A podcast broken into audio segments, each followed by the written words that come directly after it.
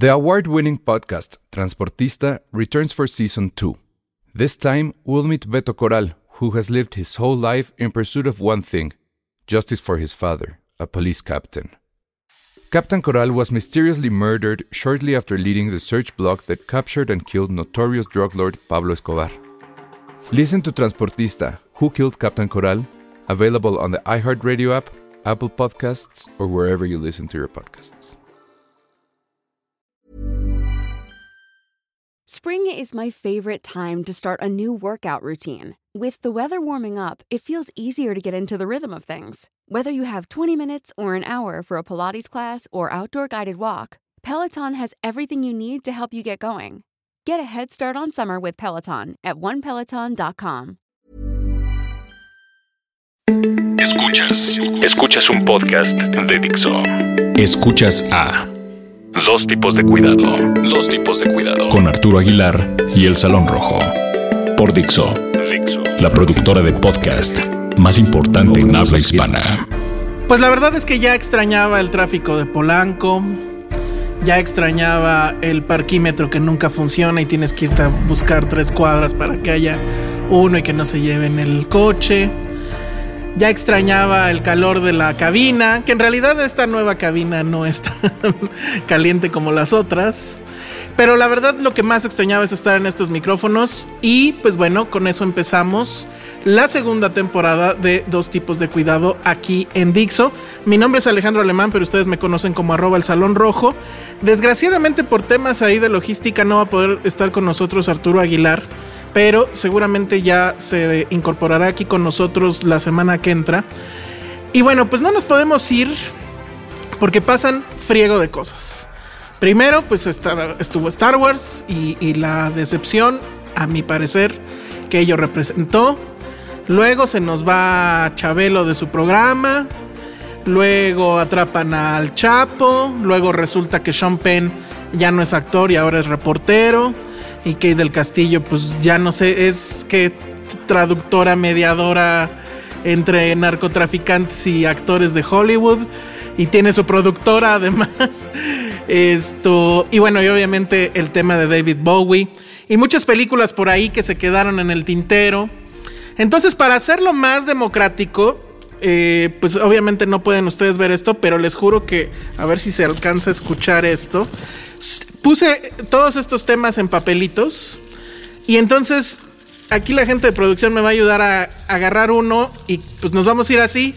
El papelito que salga es de lo que vamos a hablar. Si sale Star Wars, pues ni modo, se van a tener que chutar mi rant contra Star Wars. Si sale el Chapo, pues hablaremos del Chapo. O si sale Chabelo. Pero también hay por ahí algunas películas y más. Entonces, a ver si me hacen el favor. Van a venir aquí a elegir alguno. Ah, ya se ven algunos. No, espérate. Que no se vea qué tema es. Ya, a ver. Mano Santa. Aquí está. Vamos a ver. El primer tema va a ser Creed. Qué buena onda. Muy bien. Bueno, pues Creed es esta película que es. Es de esas cintas que si se las platican pues dicen que flojera. Y de hecho yo también decía, bueno, qué flojera. Es una película, de hecho, del año pasado que no ha estrenado en, en, México todavía. Se estrena, me parece, dentro de dos semanas, aunque, y ese es otro de los temas, eh, pues ya se puede encontrar en Festival Torrento. Y, bueno, eso también fue eh, todo un show porque la verdad es que este año el Festival Torrento trajo los mejores estrenos que ningún otro festival pudo haber traído. Básicamente todos los screeners que tienen que ver con el Oscar se colaron en Torrento y entonces bueno, pues ya hasta The Revenant está por ahí. Y fue ahí cuando la verdad ya no me aguanté las ganas y pues sí vi en el Festival Torrento Creed, dirigida por Ryan Coogler, que tengo entendido que es apenas su segunda película, la primera se llamaba Fruitball Station y no se estrenó nunca aquí en, en nuestro país. Y bueno, pues de qué va Creed? Pues resulta que es, bueno, ustedes conocen perfectamente bien la historia de Rocky, de Rocky Balboa, el, el cemental italiano. Y recordaron ustedes que pues ya después de los de las Rocky que iban con número empezaron a, a, sacar más películas que se llamaba por ejemplo Balboa y no me acuerdo qué otros nombres. Y la verdad es que la gran mayoría de ellas pues eran bastante malonas. Era ya un intento medio ridículo de seguirle sacando lana a esa franquicia. Y llega ahora esta que se llama tal cual Creed y que es la historia del hijo de Apollo Creed. Ustedes recordarán que Apollo Creed pues, es el gran eh, eh, boxeador que se enfrentó por primera vez a, Rocky en, aquella película de los años 70 y después regresaron y se volvieron a pelear y luego después de eso eh, se volvieron amigos y etcétera y el otro lo, lo entrenaba y bueno, toda una novela ahí pero la verdad es que es de esas historias que pues se quedaron para siempre en, nuestra psique. Y ahora de lo que va Creed es que pues resulta que Apollo Creed fuera de matrimonio, qué escándalo, tuvo un hijo que pues digamos no era, o sea, sí, sí era reconocido por el padre, pero este niño ya no lo, ya no lo conoció porque bueno, vino su deceso y pues spoiler de cuál era, Rocky 3 creo, que es cuando se muere y se muere en el en Rocky 4, cuando se muere en el, en el, en el ring y pues este niño ya no conocía a su padre, de hecho ni siquiera sabía que su apellido era Creed. Y pues de lo que va es de esta historia de cómo este niño pues se va convirtiendo o, digamos es medianamente salvado por su madrastra, que pues es la esposa de, de Apollo Creed. Y que bueno, finalmente los genes siempre mandan y le da la onda de que pues quiere ser boxeador. Ya desde niño, cuando estaba en el orfanato y demás, pues obviamente era de estos niños peleoneros que se andan este, tirando trancazos para que no les quiten el, el desayuno, la cena, la comida. Y bueno, pues obviamente eh, ya después cuando decide volverse un boxeador profesional, ¿qué es lo que hace? Pues ir y buscar a Balboa, ir a buscar a Rocky y que pues la verdad de ahí, bueno, ya ustedes seguramente saben, Sylvester Stallone ya ganó el, Globo de Oro como mejor actor, mm, no me acuerdo si es el mejor actor de reparto o mejor actor tal cual, eh, no importa demasiado, pero bueno, el chiste es que suena mucho el nombre de, Stallone para eh, mejor actor en, en los Oscar. Y la verdad es que el asunto es que todo esto que les estoy contando, que a lo mejor suena a una historia demasiado barata, lo cierto es que el director se las ingenia, Ryan Coogler, para hacerlo tremendamente emocionante, tremendamente emotivo y extraordinariamente bien filmado. Va un ligero spoiler para, para todos aquellos que no lo han podido ver todavía y que la verdad es que sí, les recomiendo mucho que la vean en el cine. A diferencia de todas las peleas que se habían filmado de Rocky, aquí hay una, que bueno, obviamente ya Rocky ya no pelea, ya es el entrenador de Creed, eh, hay una pelea que está filmada en plano secuencia, que es una cosa que no te la crees. Increíble el asunto. Obviamente, eh, seguramente tiene que ver algo ahí la computadora para truquear el asunto, pero el resultado final es sorprendente y bueno, pues sí parece un plano secuencia sin cortes, o sea, los cortes están muy bien escondidos, si es que hay cortes, yo supongo que debe de haber, pero la verdad es que es impresionante lo que, lo que sucede en esa pelea y también me gusta mucho que a diferencia de Star Wars, pues aquí estamos como que en igualdad de circunstancias, ¿no? Estamos hablando de una, de una franquicia que empezó en los años 70, que ha tenido muchas secuelas, que básicamente estaba muerta y que ahora la reviven y la reviven, eh, pues sí, apelando a la nostalgia y demás. Evidentemente Creed pues, vive de eso pero la verdad es que lo hace de una manera mucho más elegante, mucho menos atada a cuestiones económicas y de marketing y demás que tienen que ver, por ejemplo, en el caso de Star Wars.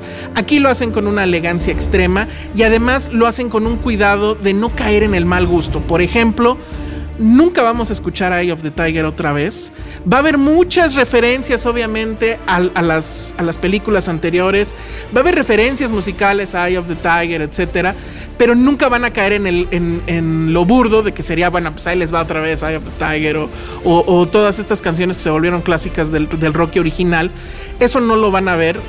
Va a haber así ligeros atisbos que van a detonar cuestiones en la memoria, pero no va a ser así, simplemente pues ahí les va en la cara eh, otra vez, ¿no? Eye of the Tiger, o ahí les va otra vez el boxeador ahí en el refrigerador este, golpeando reses o, nada por el estilo. Hay obviamente ecos hacia el pasado, pero mm, eh, cambiados eh, de tal forma que lo hacen muy muy diferente. La verdad es impresionante lo que hace Ryan Coogler, el director de esta película, y que además creo que el tipo tiene, creo que no más allá de 30 años, si no es que tiene menos.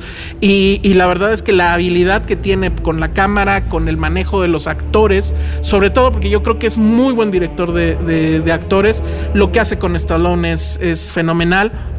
Y lo que hace con Michael B. Jordan, que él es eh, eh, el que hace el personaje de Creed o de Adonis Johnson, eh, pues la verdad es también eh, fascinante. Michael Jordan, primero Michael V. Jordan, no tiene nada que ver con Michael Jordan, me lo han preguntado ya. Y lo recuerdan tal vez si se atrevieron ustedes a ver eh, Cuatro Fantásticos, porque él era el antorcha humana. Entonces, se les recomiendo muchísimo.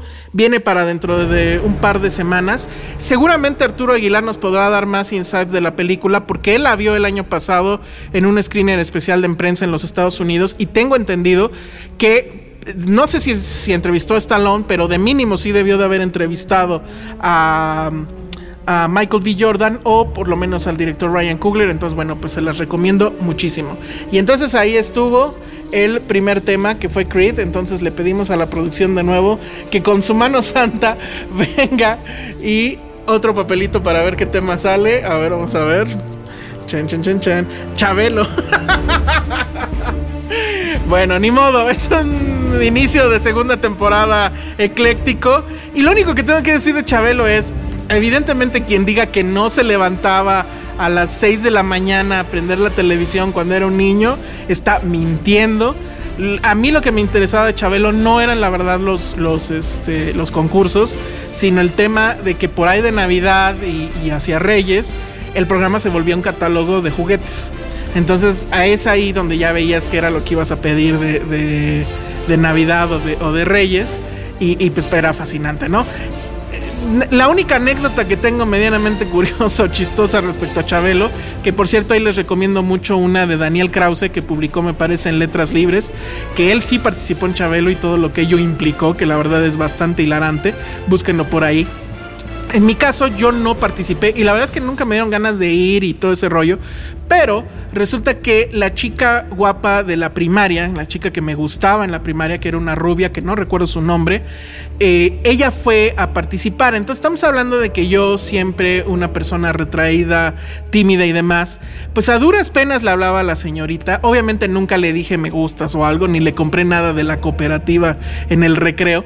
Pero bueno, entonces todos nos enteramos porque se encargó obviamente de decirnos a todos que iba a salir en el programa. Entonces pues ahí estamos viendo... Eh, el, programa y pues ya sale y concursa no sé qué cosa que no me acuerdo del juego, pero tenía algo que ver con Fanta, el, famoso refresco. Y pues sí ganó, me acuerdo que sí ganó, no recuerdo qué, pero sí ganó. Y al día siguiente, bueno, sí, en el lunes pues ya la niña era una cosa insoportable porque se sentía estrella, o sea, ya el piso no la merecía, era una cosa terrible y entonces pues menos me dieron ganas de hablarle y mucho menos de decirle pues que me gustaba y demás. Entonces, bueno, pues gracias Chabelo por arruinarme mi primer este intento amoroso en la vida. Y pues bueno, el hombre seguramente, o bueno, ya dijo por ahí en YouTube que va a regresar en algún momento. Eh, cuestiones de cine que tengan que ver con Chabelo, pues la única que me sé es la de Pepito y los monstruos y algunos cameos ahí con películas de la India María, de, no, de de ay, en la criada malcriado, como se llamara esa mujer, ya no me acuerdo. Pero muy bien, bueno, entonces ahí estuvo el tema Chabelo. Vamos a aventar otros papelitos y vamos a ver ahora qué sale. Y Spotlight, muy bien. Spotlight, que es eh, una película que no sé si aquí en México le van a poner en español en primera plana. Se estrena este viernes y de hecho definitivamente me parece que es el, estreno de este fin de semana. Aunque por ahí también está la chica danesa que la verdad les confieso, esa película ya también está en Torrento y a mí no me han dado nada de ganas de verla. Hice el intento para verla hoy eh, y poderla comentar, pero les soy sincero, entre que tuve ahí mucha chamba y entre que la verdad me siguió dando flojera, yo no sé qué voy a hacer con esa película, probablemente me la salte o no sé. Pero la película que según yo deberían de ver este fin de semana se llama justamente Spotlight o En primera plana, que ahí sucede también otra cosa curiosa, el director Tom McCarthy es eh, director de varias eh, cintas y, escritor y demás, pero lo que más me llama la atención es que en su currículum como director tiene justamente una que creo que se llevó ya también varias nominaciones en los Razzies de este año y que en, no sé si en español le pusieron zapatero a tus zapatos, me parece que sí, The Club de Cobbler que es esta película de comedia con Adam Sandler y que bueno, creo que no tengo nada más que agregar, ¿no? O sea, es una película con Adam Sandler y se acabó. Bueno, ese mismo director que pues yo no sé, a lo mejor no, no, no conozco la historia, no sé si es un fan de Adam Sandler o cómo llegó ahí. Pero el, chiste es que a lo mejor agarró el dinero que ganó ahí y se fue a hacer esta película que se llama Spotlight. y que es una película maravillosa porque yo tengo una, una, hay dos clases de películas que siempre son una debilidad para mí. Eh, la primera es las películas que hablan sobre cómo hacer cine. Y la segunda son las películas que hablan, que hablan sobre cómo se hace periodismo, que tienen que ver con periódicos o que tienen que ver con reporteros, etc. Yo siempre soy muy fan de esas películas y Spotlight es justamente una de esas cintas. Eh, de lo que habla la película es de eh, pues este periódico que es muy famoso, que es el Boston Globe, y de cómo por ahí del año 2000 me parece empezaron a investigar todo lo que tenía que ver con los padres pederastas justamente en Boston. Yo no conozco Boston, pero en la película son muy insistentes en este asunto de que en Boston la iglesia es un gran tema, que yo creo que es como en México, aunque a mí de repente me parece que, o por como me lo dibujan en la película, Boston igual y es como Puebla que en cada esquina hay una iglesia, ¿no? Y entonces tal, tal cual parece, o por lo menos, insisto, lo que se ve en la película es que en cada calle casi casi hay, un, hay eh, una iglesia e irónicamente enfrente de cada iglesia hay unos juegos para niños, ¿no? Entonces, estos periodistas pues les llega esta, esta historia a través de un editor y es maravilloso porque si no lee uno los letreritos del principio donde te dicen que es 2001, uno podría pensar que la redacción de ese lugar pues está atrapada en los 70s, ¿no? O sea, sillas viejas, teléfonos antiguos, las computadoras todavía de las cuadradas, incluso la forma en cómo se visten estos periodistas, que es como la el cliché del periodismo allá en Estados Unidos, que es pantalón khaki y camisa este pues de blanca rayas o cuadros,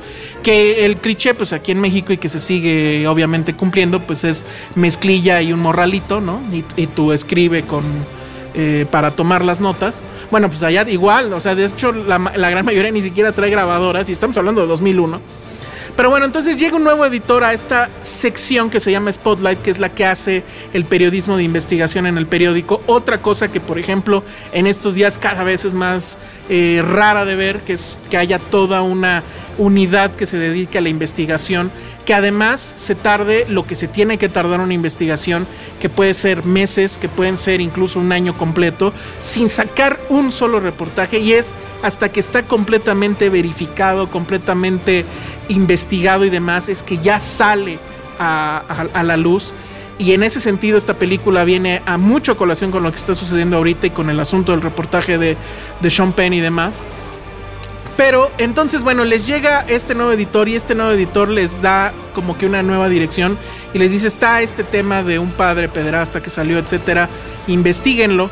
Y entonces, pues básicamente lo que hacen es abrir la cloaca y ver que no nada más es uno, que no nada más son 13 como en, en un principio eh, alguno de los abogados empieza a manejar, etcétera, sino que son muchísimo más, son casi 90 eh, padres que han estado, curas, que han estado en, en esta situación y que pues la sociedad no ha dicho nada porque pues no quiere que se sepa, porque es una sociedad eh, muy em, católica, muy eh, que tiene la religión muy, muy en sus creencias pues, y que pues obviamente no le gustaría estar acusando padrecitos ni demás, porque bueno, es una poderosa institución que además obviamente utiliza ese poder o ha utilizado ese poder para acallar estas historias y mucho más en aquellos años donde apenas se iban sabiendo. Entonces, toda la película es la crónica de cómo se da esta investigación, cómo eh, pues obviamente van a encontrar ciertos... Eh, obstáculos que tienen que ver obviamente con gente que apoya a la iglesia, con abogados,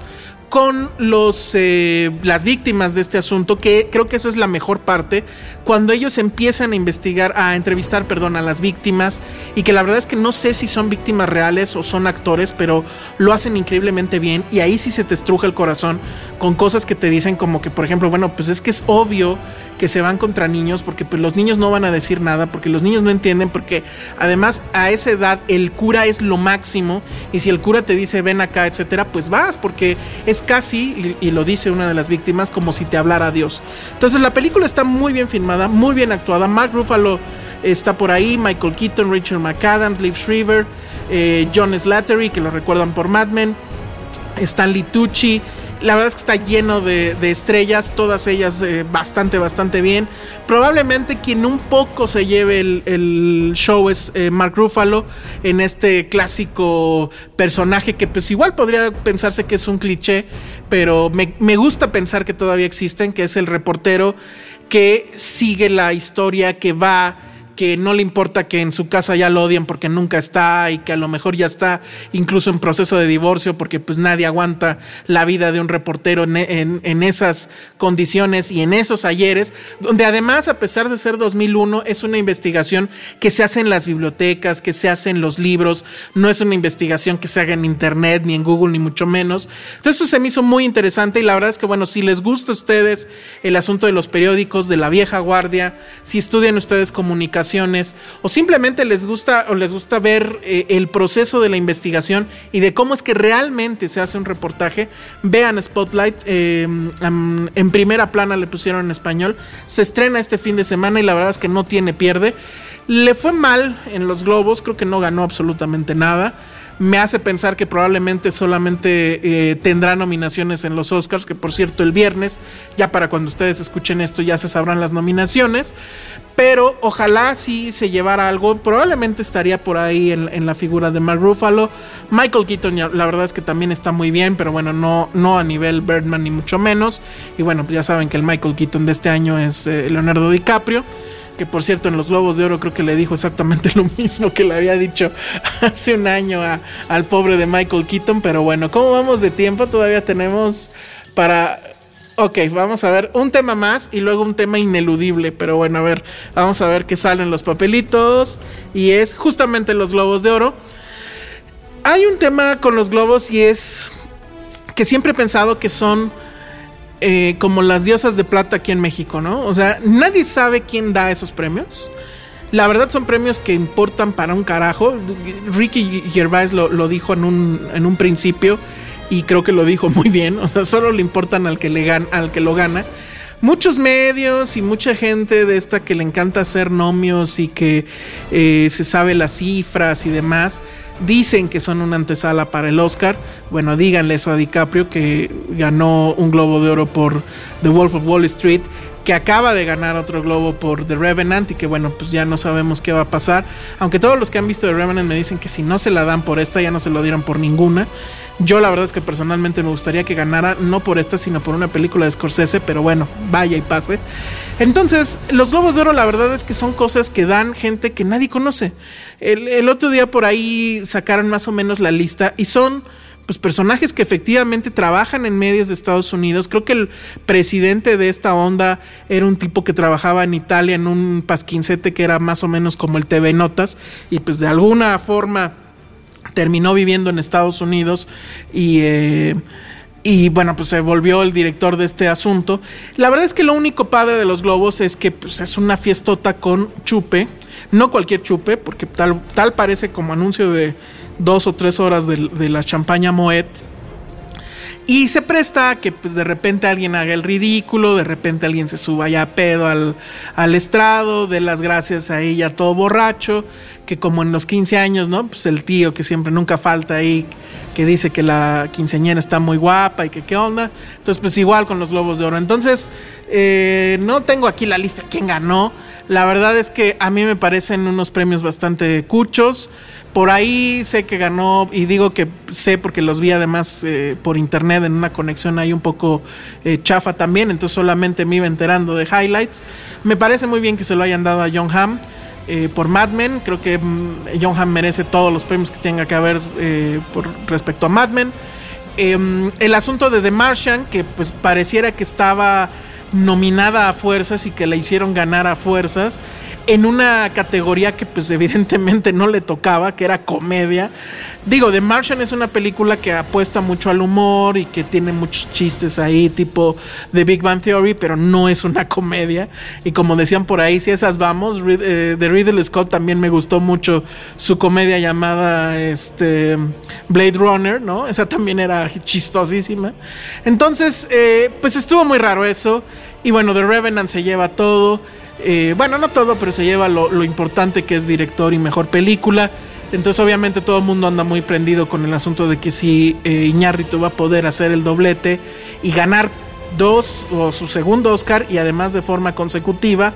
Yo la verdad lo dudo mucho, pero sin haber visto la película todavía, pero haciendo caso a lo que se está platicando por internet y, el gremio que ya la vio y todas las personas que ya la hayan visto, sí me dicen que sí es un fuerte contendiente y que sí es muy probable que se llevara eh, el Oscar a Mejor Película, que suena complicado evidentemente, que un tercer año consecutivo se lo llevara otra vez un mexicano el de mejor director y que fuera además la segunda al hilo de Iñárritu, eso se ve complejo. Y luego el asunto de Gael García y esta serie que se llama Macbeth, no, no, se llama Mozart, no sé qué.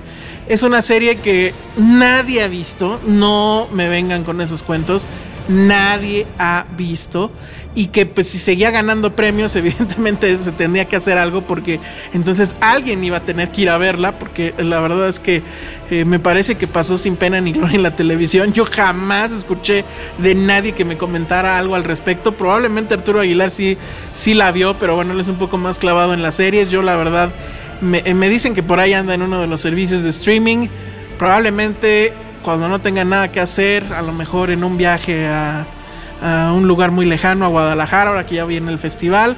Probablemente le dé una oportunidad a, a, Mozart in the Jungle, pero la verdad es que, bueno, pues quién sabe. El presidente Peña lo eh, celebró ambas nominaciones, entonces yo supongo que el presidente sí veía Mozart in the Jungle y por eso, pues ya este.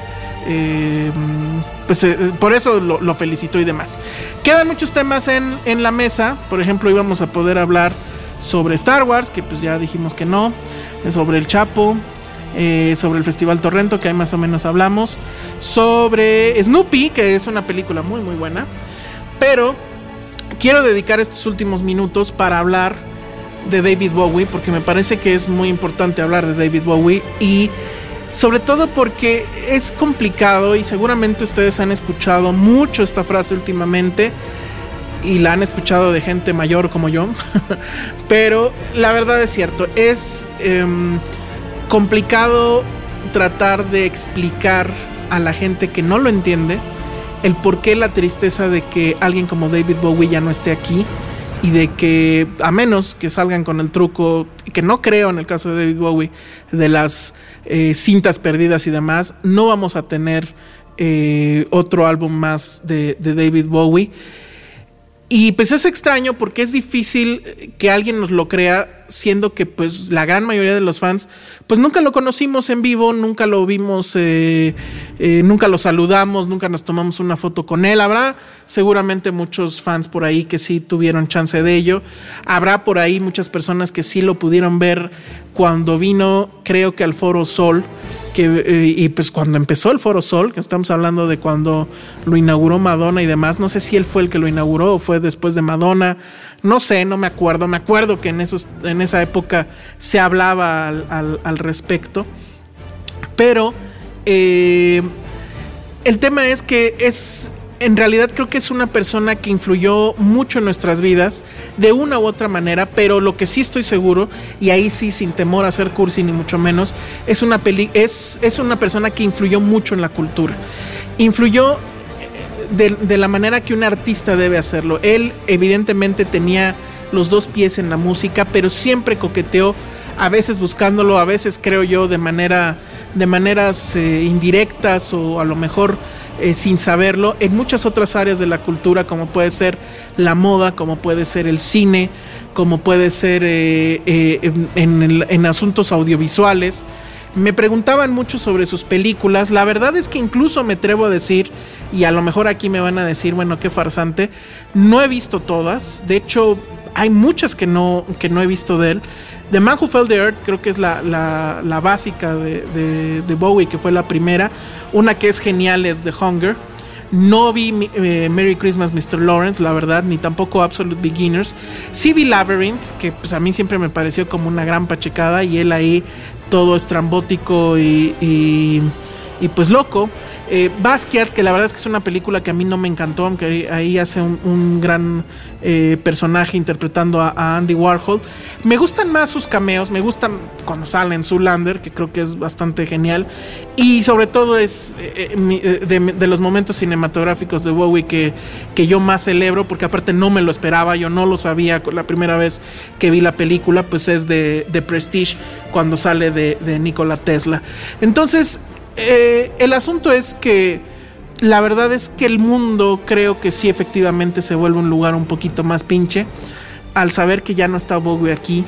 Y, bueno, creo que no hay, al final no va a haber palabras eh, que puedan expresar eh, lo triste que uno se siente por esta pérdida y además lo grande que, que, es eh, el cómo se despidió, ¿no? Se despide con un disco nuevo, un disco por ahí que incluso yo escuché que mucha gente empezó a decir, y pues ya saben, en la, en la clásica mezquindad que de repente nos caracteriza, que no era un disco tan bueno y que era un asunto ahí menor, pero la verdad es que bueno, y a lo mejor ahí era parte del asunto, tenía que pasar esto que sucedió, su muerte el, el pasado fin de semana, para entender hacia dónde iba ese disco y es que definitivamente nos queda claro ya a, la luz de los hechos que ese disco era su despedida, que él sabía que estos eran sus últimos días, que incluso en el último video que es en el de Lazarus se ve como pues él se guarda dentro de ese eh, como closet y, y cómo él está en esa cama. Eh,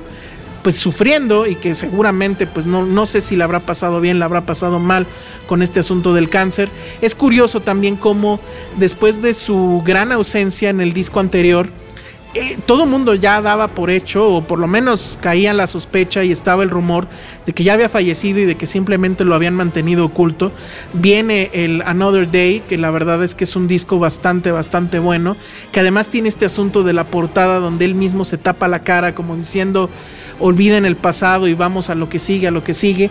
Y el Black Star, que ya es su último disco, donde ya no aparece su rostro en la portada, yo creo que de manera eh, premeditada, y que habla pues efectivamente de la muerte y del irse y de, y de este regreso, pues sí, a las estrellas, justo como es la portada de este disco. Entonces, pues eh, creo que no tengo mucho que decir. No soy un fan de David Bowie que se sepa datos, que se sepa fechas, que se sepa el nombre de los discos. Simplemente expresar que pues definitivamente es una muerte que nos pega y que es un artista para todos aquellos que lo tal vez lo ningunean o que no saben quién es. Yo creo que es un artista em, pues sí, de la talla de, los Beatles, de la talla de la talla de eh, Elvis Presley, eh, de muchos otros, pero además creo que lo que él tuvo es un rango enorme para meterse en muchas otras cosas. Eh, tuvo una visión increíble y bueno, la palabra visionario ya está casi este, de muy mancillada, pues ya a cualquier, a cualquier este, director de cine ya le andan diciendo visionario. Pero la verdad es que él vio muchas cosas que nosotros ni siquiera comprendíamos. Él, estaba yo leyendo hace poco, eso es algo que yo no sabía, Em, en los albores del Internet empezó a hacer su propia red social, o lo que bueno, ahora conocemos como red social, la llamaba de otra forma, creo que era la Bowie Network o algo por el estilo, donde él pensaba que bueno, la gente se iba a inscribir y que él iba a poder ahí mandar sus canciones nuevas y que todo el catálogo estuviera en línea, etcétera.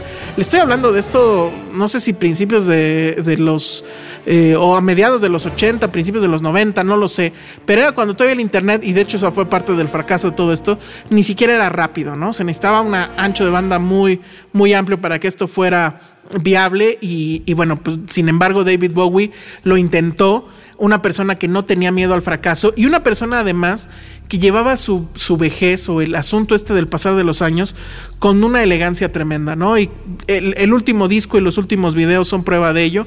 Entonces, bueno, pues me quiero, eh, me quiero despedir con, con, una, con una canción de, David Bowie, pues para que no olvidemos, y yo creo que la cultura misma eh, nos va, siempre nos lo va a estar recordando, y sobre todo por eh, todas, estas, todas estas expresiones musicales que han salido a partir de David Bowie, que se han creado a partir de él y cómo la cultura, pues al final, y creo que eso es lo más interesante de la cultura, cómo eh, se va haciendo revisitas dentro de sí misma, se va...